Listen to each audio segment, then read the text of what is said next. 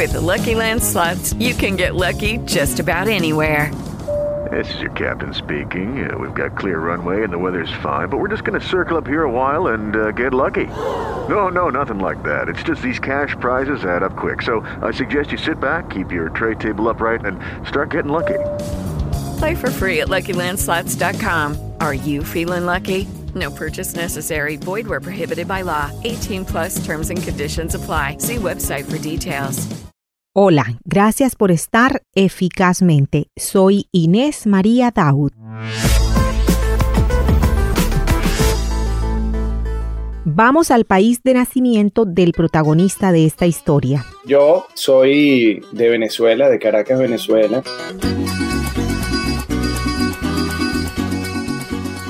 Mi vida era hermosa. Yo empecé en la televisión cuando tenía siete años. Bueno, podría decir antes. A los cuatro años había un programa de televisión que era dedicado para los niños que se llamaba El Show de Fantástico González.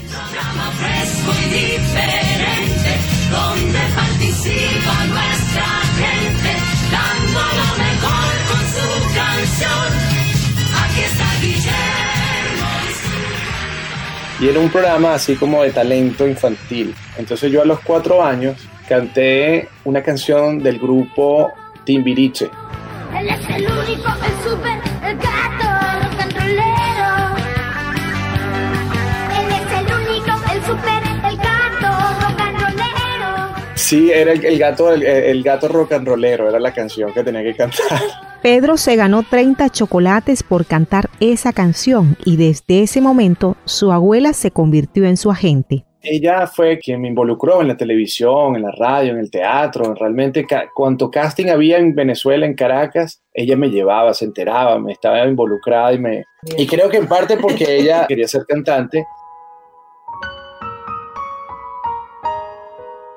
A los siete años hice mi primer comercial de televisión que era de un juego de mesa que se llamaba Kitty Pong, que eran unas calcomanías. Y de pan de sándwich, la marca se llamaba Puro Pan. Y por este comercial de televisión de pan, causó la verdad, se convirtió muy popular en Venezuela. Eh, por sus ojazos. Bueno, no sé, pero...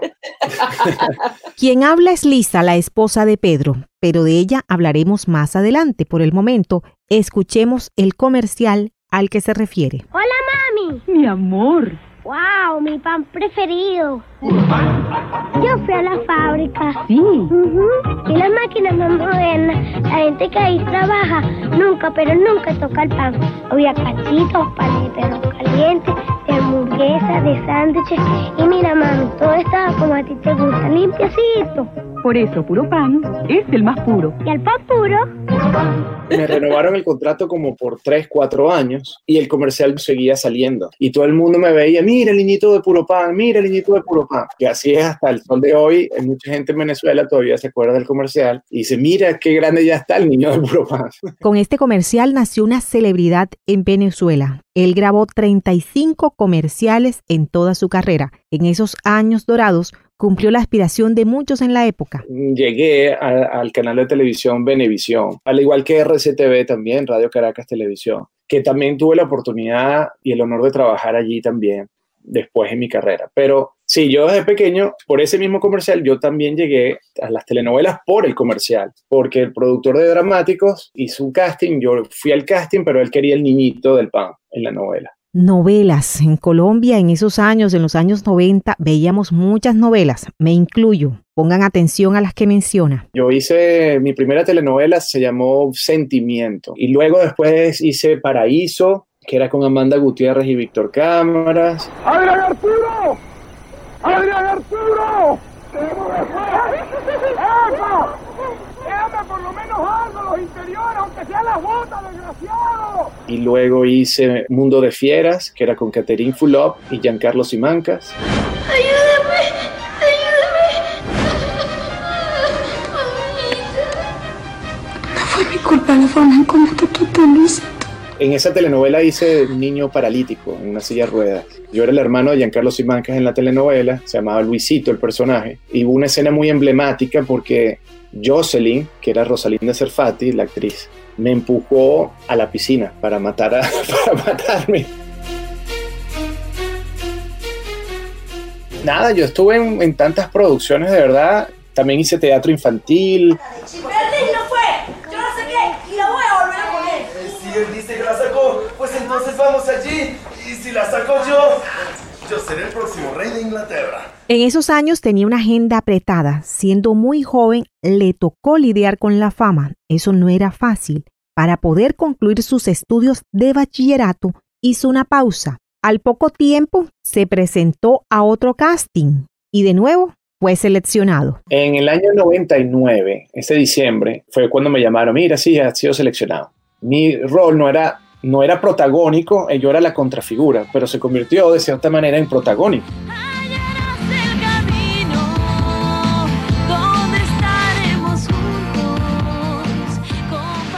En ese año, 1999, todo cambió para Pedro. Diciembre del 99. En Venezuela sucede un- una vaguada muy grande, una lluvia que empezó a llover muchísimo en la costa de Venezuela. Yo tenía mi apartamento en La Guaira, en esta misma zona donde estaba lloviendo. Hubo un deslave, llovió, llovió, llovió tanto que, bueno, Tres días de lluvias provocaron deslaves en la montaña que divide a la ciudad de Caracas de las costas del estado Vargas, conocida como Ávila o Guaraira Repano. Barro, piedras y árboles bajaron de la montaña llevándose todo a su paso, afectando a caraqueños y varguenses. Las casas caían como realmente caían como unas barajitas, era algo impresionante ver la fragilidad de las estructuras delante de la fuerza del río.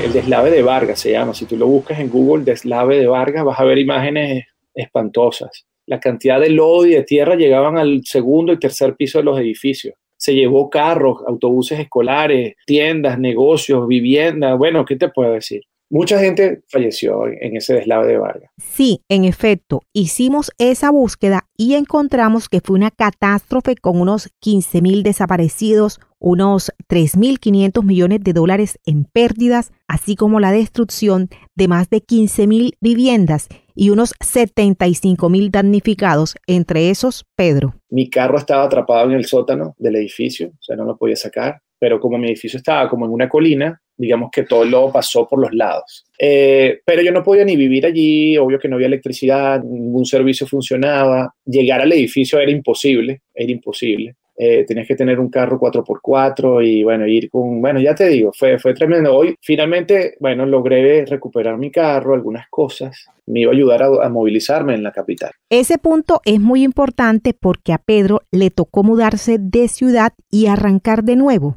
En ese año también había cambios en el tema político. ¡Chávez somos todos! ¡Ya yo no soy Chávez! ¡Yo soy un pueblo! ¡Y en el pecho llevo un pueblo entero metido aquí! Fue el año en el que esta voz y este nombre empezaron a protagonizar la historia de Venezuela. Una carta magna adecuada a los nuevos tiempos, lo juro. En ese contexto, Pedro siguió insistiendo en su sueño y haciendo televisión. empezamos en los ensayos a esta serie juvenil que se llamaba Compartiendo el Destino, que la diferencia de esta serie era que no era grabada, Inés, no era una telenovela grabada, era en vivo, como hacer teatro televisado. Entonces, si se te olvidaba la letra, tenías que improvisar. Pedro entrena diariamente y llega muy temprano a los ensayos, porque por primera vez trabaja en un programa totalmente en vivo. No le entiendo. Esa noticia con el campuruso ese, no le entiendo, pana. Eso fue una experiencia inolvidable y, y para mí única, yo creo que única para todos mis compañeros. Era realmente como se hacían las telenovelas hace muchos años, que eran en vivo. Y hacer una serie juvenil en vivo en el año 2000, a mí me tocó una escena con Haroldo Betancourt y Haroldo Betancourt en plena escena me dice a mí, bueno, el muchacho este que le dicen puro pan. Claro, el estúpido ese que iba a hacer la novela, que le dicen puro pan, ¿sí? Está bueno así. sí, puro pan. ¿No es este? Sí, este es pana, mira. Sin saberlo, esta sería una de sus últimas apariciones en televisión. Su vida tomaría un giro inesperado. Vamos a una pausa y ya les seguimos contando. En Eficazmente, vamos del oído al corazón. Gracias a nuestros patrocinadores. Jardín Americano, el aliado de tus sentimientos. Metro Envíos, más rápido, más seguro. Si usted necesita enviar algún tipo de mensajería urbana en la ciudad de Barranquilla, piense primero en Metro Envíos. Tosti Molly, que le lleva café a domicilio, el mejor café a su casa. Vamos del oído al corazón, eficazmente. Antes de la pausa conocimos la vida de Pedro de Armas como figura de la televisión en Venezuela. Un viaje de vacaciones a Estados Unidos cambió su vida.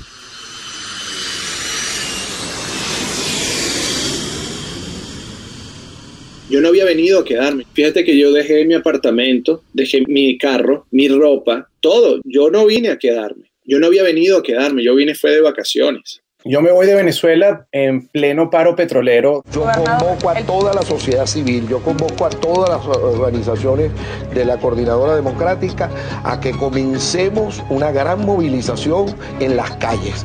Llamamos a los venezolanos a manifestar en las calles de cada ciudad y pueblo del país. Las estaciones de servicio de todo el país comenzaron a sentir este lunes la falta de combustible. O sea, las largas colas son En esa época se hizo un paro donde todo el país se detuvo para tratar de salir de presidente Hugo Chávez. Mi familia ya vivía en Charlotte, North Carolina, Carolina del Norte. Me vine como venía siempre todas las navidades a pasar Navidad con mi familia. En esa oportunidad me tocó quedarme porque la situación era bien, bien tensa. Ya en Venezuela no había gasolina, no habían insumos.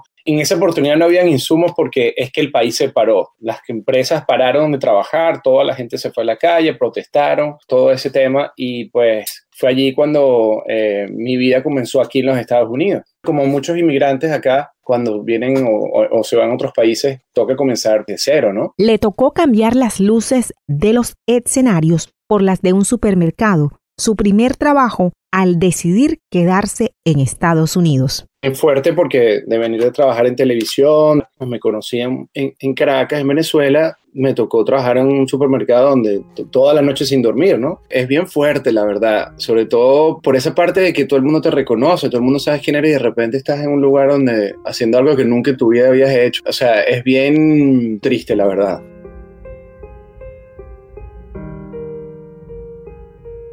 Y a eso le sumo que se me murieron dos familiares en ese mismo momento, mi abuelo y mi tío.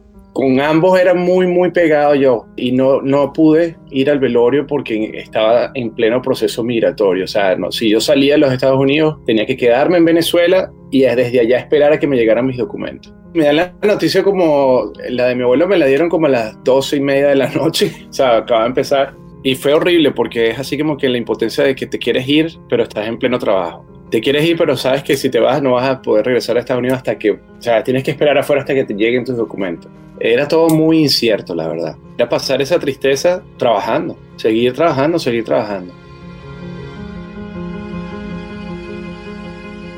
Como el que quiere encuentra los medios, así, literalmente, Pedro llegó a los medios de comunicación en el gran país del norte. Primero fue el canal de televisión, el programa de televisión. Estaban buscando un presentador para un pequeño programa de, televisión, el primer programa en español producido en Charlotte, y me seleccionaron. Fui el presentador de ese programa de televisión durante dos años y medio. Para mí fue un gran honor. Me tocó entrevistar al alcalde muchas veces, eh, conocí al gobernador, bueno, en fin, y conocí un montón de gente. Entonces ya ese era, eso lo hacía alternamente con el, el, supermercado, de 11 de la noche hasta las 7 de la mañana. Y luego dormía que si dos horas y me levantaba otra vez y me iba al programa de televisión. Y poco después salió la oportunidad de trabajar en una radio. Todo esto al mismo tiempo. Tres trabajos de, con horarios donde me permitía de cierta manera trabajar, pero no me permitía dormir. Entonces imagínate, yo no dormía, la verdad no dormía, era como un zombie. A los seis meses descubrió que no podía seguir así. Y pasó que el 21 de septiembre, que es mi cumpleaños, ese día salí más temprano del supermercado, salí como a las cinco y media de la mañana y me estaba quedando dormido manejando. Y me paró un policía justamente porque me vio que estaba manejando así en zigzag. Y yo no me había dado cuenta que era un policía hasta que me encendió las luces. Y bueno, nada, me paré y me dijo, mira, este, ¿tú te estás durmiendo? ¿Tú estás tomado? ¿Qué te pasa? Y le digo, no, no, yo vengo de mi trabajo. Y él ve mi uniforme. Entonces me dice, bueno, yo te voy a seguir hasta tu casa para asegurarme que llegues bien. Bueno, sí, claro, por supuesto. Y no choque. Y no choque, claro. Entonces, bueno, yo bajé las ventanas, prendí la música a todo volumen, me, o sea, despiértate, Pedro.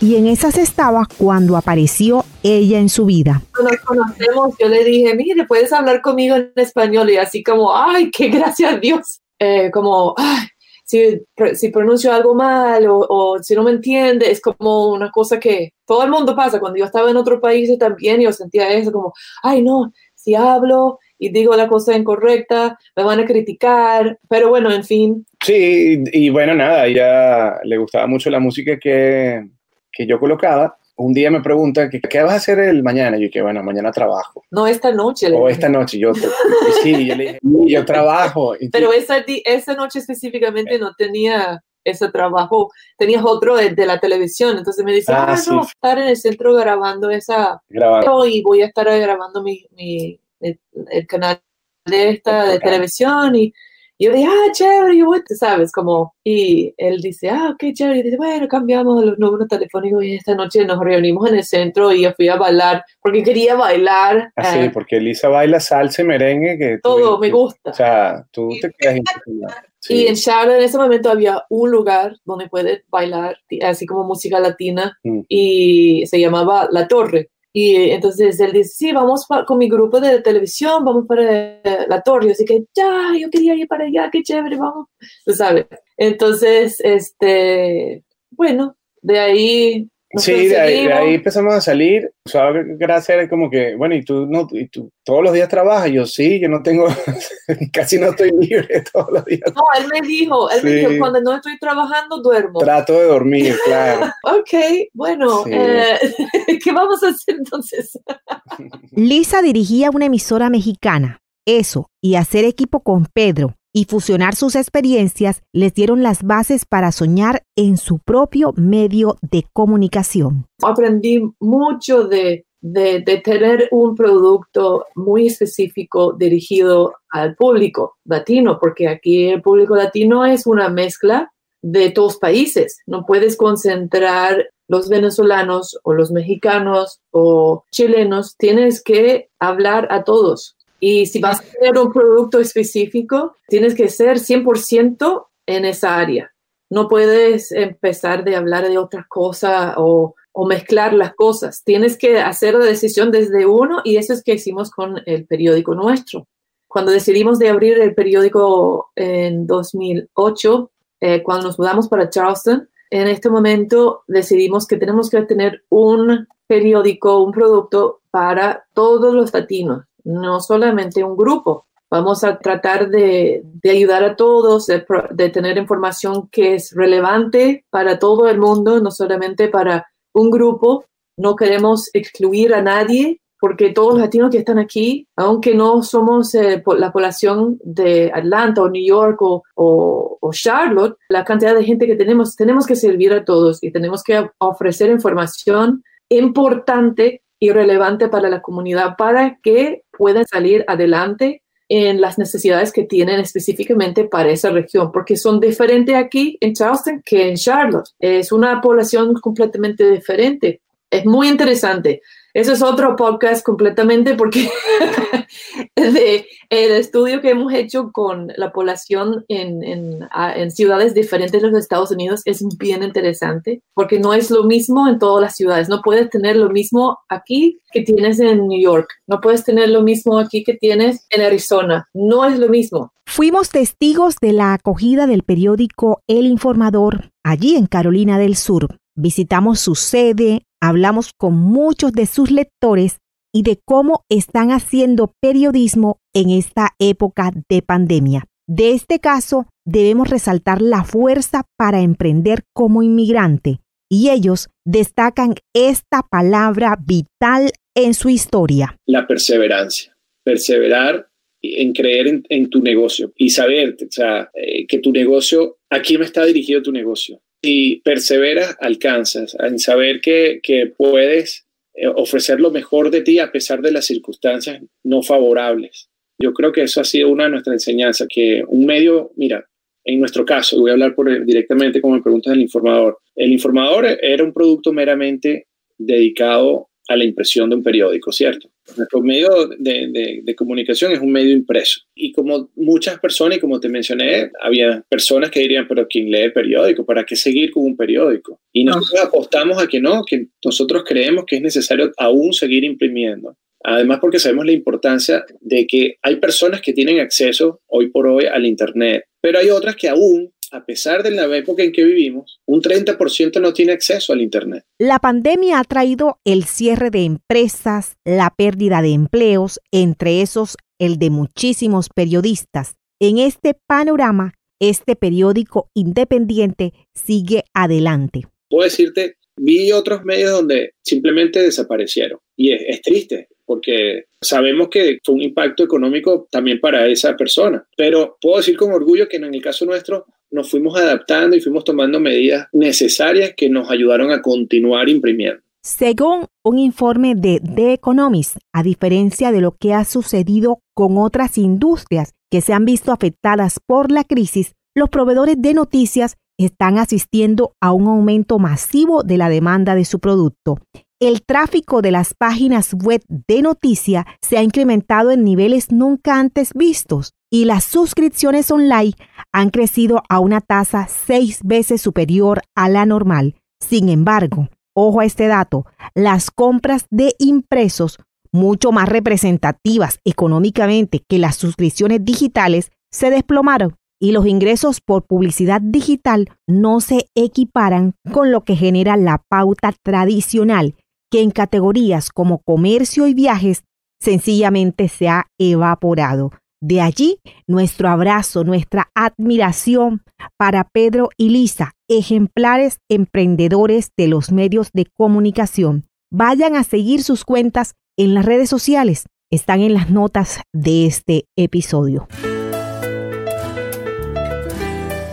Marlon Natera en la edición y diseño sonoro. Majo Borrero y Fadia Emer en la investigación periodística. Kelly Herrera es nuestra asistente administrativa y comercial. Yo soy Inés María Daud. Gracias, gracias por estar eficazmente.